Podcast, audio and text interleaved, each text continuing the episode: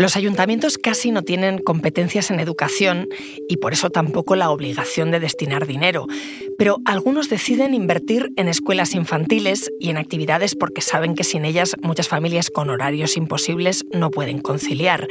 Es el caso de Ames, el municipio más joven de Galicia. Destina casi una quinta parte del presupuesto a esas políticas que alivian a las familias trabajadoras. Y parece que le funciona. Es uno de los pocos de la comunidad que está ganando población mientras el resto la pierde. Soy Ana Fuentes. Hoy en el país, AMES, lo que gana un ayuntamiento que invierte en educación.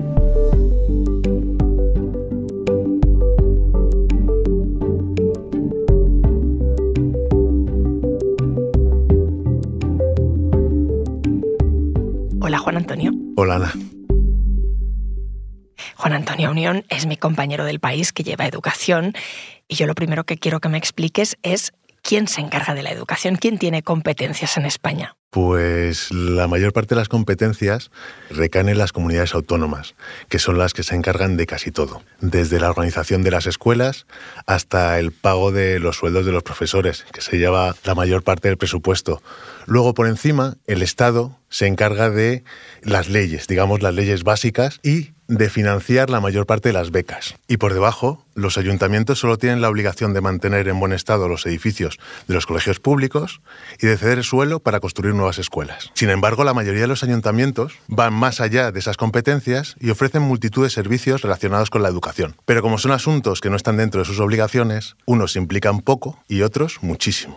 Y como queríamos ver dónde están unos y dónde están otros, recurrimos a, a una fuente estadística maravillosa que nos permitía medir el esfuerzo que hacen unos y que hacen otros. ¿Y qué hicisteis? Pues fuimos a esta base de datos que es eh, del Ministerio de Hacienda, donde el Ministerio de Hacienda publica eh, los presupuestos de todas las entidades locales del país y que, entre otras cosas, registra cuánto gasta cada ayuntamiento en educación. Así que le llevé esta, esta base de datos a los compañeros del equipo de datos y a partir de ahí decidimos medir el esfuerzo de cada ayuntamiento de dos maneras distintas. Con la media de inversión en educación que cada municipio hace por cada joven menor de 25 años y la proporción del gasto total del ayuntamiento destinada a educación. Y todo eso lo volcamos en un mapa interactivo. Así que ese mapa es una radiografía del gasto municipal, de lo que gastan los ayuntamientos en educación en España.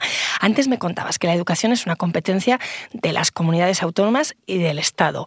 Em, ¿Y por qué hay ayuntamientos que se implican, que invierten ese extra entonces? Pues lo hacen por convicción política, por tradición, por la presión que hacen los vecinos y probablemente por una mezcla de todas esas cosas. ¿no? Decía un alcalde que una cosa son sus competencias y otra sus incumbencias. Y dentro de esas cosas que les incumben más, hay muchos ayuntamientos que colocan la educación en el centro de sus políticas. Si además de hacer eso tienen unas cuentas saneadas, dentro de unos presupuestos que nunca dan para todo lo que quieres, si consigues cuadrarlos, esas convicciones las llevas a los presupuestos y apuestas realmente por la educación. Y, en cosas concretas, apostar por educación, ¿en qué se traduce? Cuando decimos que un ayuntamiento está invirtiendo en educación, ¿de qué estamos hablando? A ver, la educación va mucho más allá de lo que ocurre dentro de una escuela durante las horas de clase. Para garantizar la educación, muchos alumnos necesitan transporte, necesitan que le faciliten un comedor escolar, necesitan apoyo fuera del colegio para compensar las diferencias de base, ¿no? las diferencias socioeconómicas que tienen las familias, digamos, refuerzos educativos, actividades extraescolares, unos servicios que también tienen mucho que ver con la conciliación ¿no? de unos padres que no siempre pueden dedicar a sus hijos todo el tiempo que les gustaría. O sea que es un dinero que los ayuntamientos invierten en programas educativos o en esos buses eh, para llegar al colegio, como decías, pero que podrían destinarlos si quisieran a asfaltar una carretera. Exactamente. Más allá de las obligaciones que sí tienen, que son ese mantenimiento de los edificios de los coles públicos y la cesión de suelo para construir nuevos coles, todo lo demás es extra. Y ese extra, en algunos casos, supone mucho dinero y mucho esfuerzo. Por ejemplo, en una ciudad grande como Pamplona, supone el 10% de su gasto. En otra un poquito más pequeña como Granollers, el 19%. Y en un municipio de, de 30.000 habitantes como es Ames, en La Coruña, supone casi el 25%. Ahora me cuentas qué supone todo eso, Juan Antonio. Enseguida volvemos. Porque escuchas hoy en el país y siempre tienes ganas de más, recuerda que los sábados y los domingos tienes nuevos episodios gracias a la colaboración de Podimo y El País Audio.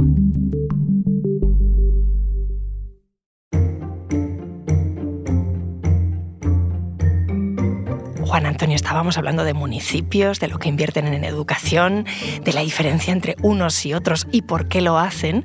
Y en concreto me estabas contando de Ames, que está en A Coruña. Mm, ¿Por qué? ¿Qué tiene de especial? Mirana, Ames es un, es un municipio metropolitano del área de, Santiago, está pegadito, ¿no? Termina Santiago y empieza, y empieza Ames. Y es uno de los municipios más jóvenes de Galicia que sigue ganando población en un contexto en el que casi todos los demás pierden. Y uno de los secretos es básicamente eh, la apuesta que han hecho por la conciliación. Una apuesta que comenzaron en, en 2005 y que han conseguido mantener a pesar de que ha ido cambiando el gobierno durante los años. Pero claro, esa apuesta ya no la pueden tocar. Ya se ha convertido en una de las señas de identidad del municipio, ¿no? que es un municipio de tamaño medio. Te, te cuento el proyecto. El proyecto se llama Conciliames. Gira todo en torno a la conciliación y a la educación. Se trata básicamente de extender el servicio escolar fuera del horario lectivo. ¿No? Por la mañana los padres pueden llevar a los niños a partir de las siete y media, una hora y media antes de que empiece la escuela, pues porque se tienen que ir a trabajar y dejan ahí a los niños que les dan de desayunar y les atienden antes de que empiece el, colegio. ¿no? Y luego después del horario lectivo, lo que tienen es un servicio muy bueno de comedor escolar y lo que se llama las tardes divertidas, que es un servicio también en el que hay una serie de monitores, sobre todo monitoras, porque suelen ser mujeres, que atienden a los chavales que les pueden atender incluso hasta las 9 de la noche. Para que te hagas una idea, en este municipio de 30.000 habitantes hay este curso más de 1.400 chavales que usan el comedor escolar. Pues allí, a verlo, fue nuestro compañero del País Audio, Dani Sousa, se coló en la Escuela Infantil de Omilladoiro para conocer un poco mejor ese programa de Conciliames. Yo soy Marta, eh, soy la coordinadora de los servicios complementarios del Concilio de Ames y llevo un poco lo que es la coordinación de servicio de buenos días cole, de comedor y de tardes divertidas. Entonces es todo lo que es eh, la programación que se cumpla, todo basado en, por ponerte un ejemplo, tenemos actividades de ecología para conocer un poco el mundo que nos rodea y saber cuidarlo, tenemos actividades de circuitos, de mm, eh, ejercicio, tenemos de autoestima, que nos parece muy importante, de educación sentimental para que conozcan sus sentimientos, la manera en, en que las otras personas nos afectan realmente en el día a día y todo lo que son juegos de hacer equipo, mucho equipo, que, que se apoyen, que creen una red de, de, apego grande que les va a facilitar mucho la vida después. Vamos a empezar por el principio. ¿Qué es, o sea, Vos Días Cole, qué es esto exactamente? Vos Días Cole es un sitio donde hay niños que vienen a desayunar, es un servicio que se desenvuelve desde las 7 y media de la mañana hasta las 9, cubre todos aquellos trabajos que empiezan pues, a las 8, 8 y media de la mañana. Entonces los niños nos llegan un poco a cuentagotas. A partir de las 7 y media empiezan a llegar, sobre todo los que almuerzan. Ahí intentamos eh, hacer cosas interesantes para ellos, pero sin cansarlos mucho, porque después viene la jornada de, de cole. Entonces es algo, sí, es algo lúdico pero light, entendámoslo como más suave. O sea, digamos que es como que el ayuntamiento se cuela ahí en, en los coles, ¿no? Para dar de desayunar a los niños, ¿no? Sí, porque mm, como somos una población bastante grande, además todos muy jóvenes en edad de trabajar, eh, había que cubrir de alguna manera y ayudar a que esa conciliación fuera un poco real. Entonces el Consejo oferta todo lo que es cubrir la jornada laboral, desde las 7 y media de la mañana hasta el servicio de tardes divertidas hasta las 9 de la noche. ¿Qué pasa? Que nosotros no estamos cuando el cole está. es un poco complemento. Pero claro, esos papás que tienen jornada partida, que empiezan a las cuatro y media, acaban a las ocho y media, casi todos trabajan en el concello que está al lado, que es Santiago, entonces había que darle una cobertura. Realmente en Santiago hay muchos papás que vienen aquí a propósito por el servicio de conciliación directamente. Es lo que decía Marta, ¿no? Que había que cubrir y ayudar a que la conciliación fuera real. Según los datos, eh, compaginar el trabajo y el cuidado de los hijos es difícil, sobre todo además para las mujeres. En 2020, eh, tengo por aquí el dato, Juan Antonio, el Banco de España publicó un estudio que decía que el 28% de las mujeres empezó a cobrar menos tras ser madre. Eh, y una cifra que además la Asociación Malas Madres mm, lleva hasta el 60%. Eh, ya sabes, Ana, que llevamos un montón de años con el tema de la conciliación, que si es lo más importante, que si hay que garantizarla, y a pesar de las políticas que se van poniendo en, en marcha, no se termina de garantizar. Por eso es tan importante el trabajo que hacen algunos ayuntamientos como, como AMES. En el caso concreto de AMES, además, tienen mucho cuidado para poner unos precios que pueda pagar todo el mundo En concreto, en el, en el caso del comedor, las familias pagan según su renta. Pueden pagar hasta 110 euros, pero también pueden tenerlo completamente gratis si sus rentas son bajas, ¿no? Lo que facilita, pues claramente, la conciliación también de las familias con menos recursos. Los trabajadores de la cocina son empleados municipales. Eh, las monitoras que llevan tanto vos días como las tardes divertidas y el servicio de comedor son trabajadores de una empresa privada. Pero, aunque cambie la empresa privada por las distintas concesiones, las trabajadoras se van subrogando, con lo cual hay algunas que llevan muchísimos años. Por ejemplo, Marta le contaba a Dani que ella había atendido en el comedor a los padres de alguno de los alumnos que está atendiendo ahora. Anda, eh, al final, claro, estamos hablando de educación, pero sobre todo de calidad de vida, de conciliación, de medidas además eh, progresivas, ¿no? Según la renta. El programa funciona entonces. Desde luego, lo que es seguro es que facilita la, vida a las familias, ¿no? Que en otros municipios o se tienen que gastar mucho dinero en este tipo de cosas o directamente no tienen este tipo de apoyos a su alcance y tienen que hacer auténticas gincanas, ¿no? De llevar al niño aquí y allá para poder conciliar, ¿no? En Ames, desde luego, parece que ha sido un, un atractivo tremendo. Desde 2005 se han mudado allí un montón de parejas jóvenes y la población ha pasado de 20 a 30 mil habitantes, que es mucho, como te decía, en ese contexto de bajada demográfica. Dani también pudo hablar con una de esas madres que usa el servicio de conciliación, que es un servicio casi a la carta. Tú puedes llevar al niño al servicio de tardes divertidas y lo puedes tener hasta las 9 de la noche, incluso. O sea, son los casos, digamos, más excepcionales. En general, sobre las seis y media es la hora punta en la que la mayor parte de las familias van a recoger a los niños. Me llamo Crisanta, soy trabajadora de aquí de Milladoiro, la mamá de, de, Lua. ¿Cómo usas tú el servicio de conciliación? ¿Cuándo la dejas aquí? ¿Cuándo la recoges? Pues la suelo dejar, ahora mismo solo se queda los lunes y los viernes por las tardes, pero se queda todos los días a comedor por conciliar un poco y luego los demás días no porque tiene actividades fuera. ¿Y llevas usando mucho tiempo el servicio?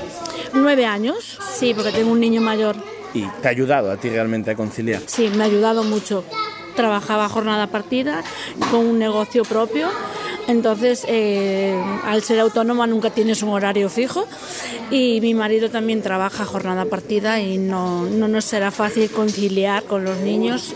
Decidimos eh, dejarlos en comedor y con Sean fue un, una experiencia maravillosa y pues de la pequeña ya no, no, nos, no nos quedó duda. Tú tienes dos hijos, ¿te ha ayudado a tener el segundo, la segunda en este caso, el hecho de que pues con el primero haya sido más o menos fácil conciliar? Sí, me ha ayudado mucho pensar que tenemos esta oportunidad de conciliación, de ayuda por el consejo, de ayuda a plantearte tener otro. Conciliar es que te ayuden a cuidar a tus hijos sin tener que dejarte una pasta pagándola a una señora que no conoces de nada.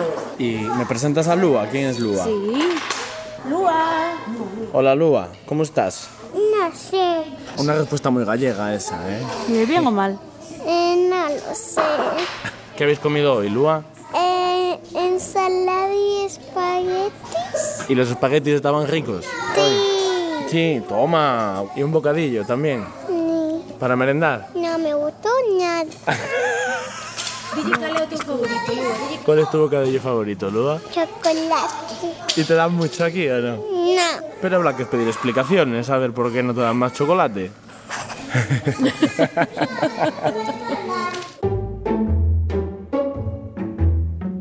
Esto pasa en Ames, un ayuntamiento que, como decías, ha pasado de 20.000 a 30.000 habitantes. Pero ¿qué pasa con las ciudades, los municipios más grandes? A ver, lo que pasa es que cuanto más grande es una ciudad, más presionada está por las competencias que sí que tienen, que son pues, el urbanismo, la limpieza, garantizar un transporte público para, para todos los vecinos.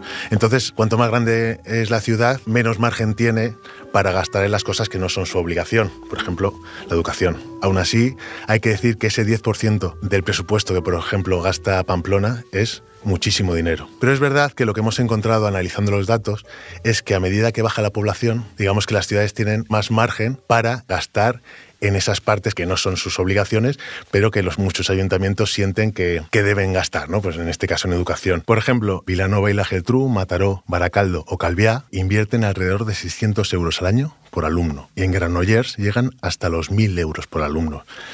Eh, eh, pero en esta ciudad, esta pequeña ciudad que está cerca de Barcelona, más allá de esta cifra de inversión, que puede sonar muy fuerte, pero sobre todo se debe a que gestionan directamente un colegio y un instituto públicos, lo más interesante de, de, esta ciudad es su proyecto, ¿no? que tienen un proyecto de ciudad educadora. ¿Qué es eso de ciudad educadora? Es una red internacional que nació a principios de los 90 y que básicamente consiste en poner eh, la educación en el centro de sus políticas. Pero en el caso de Granollers, además, a principios de los años 2000 hicieron una gran consulta, hicieron comisiones de maestros, de familias, de asociaciones de vecinos y con toda la información que, que recabaron hicieron un proyecto educativo de ciudad propio.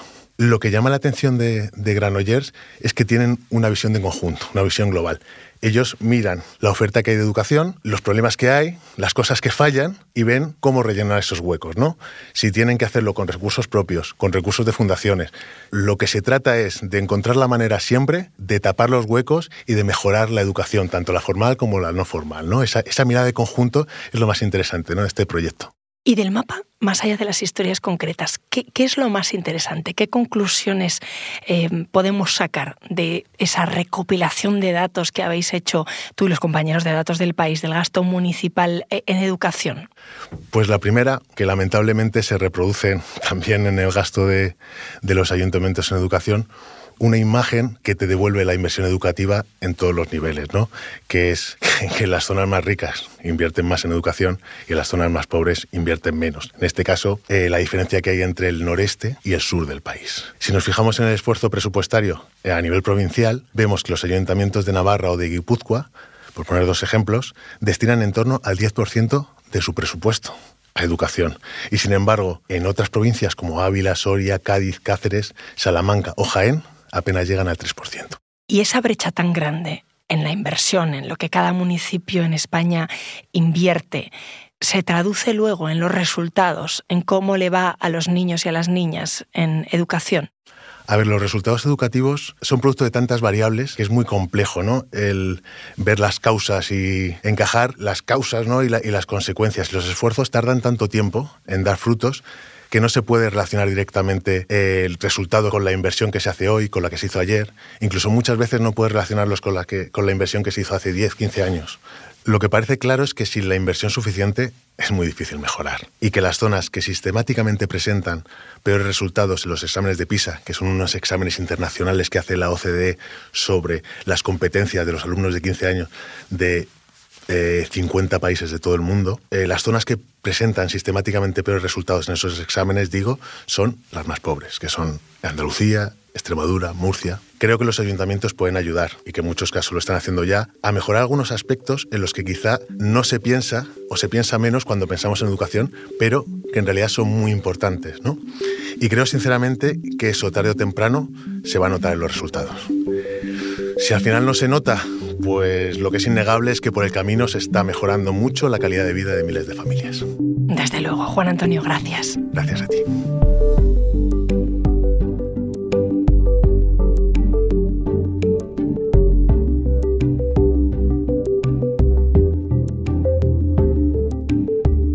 Este episodio lo han realizado Juan Antonio Unión y Dani Sousa.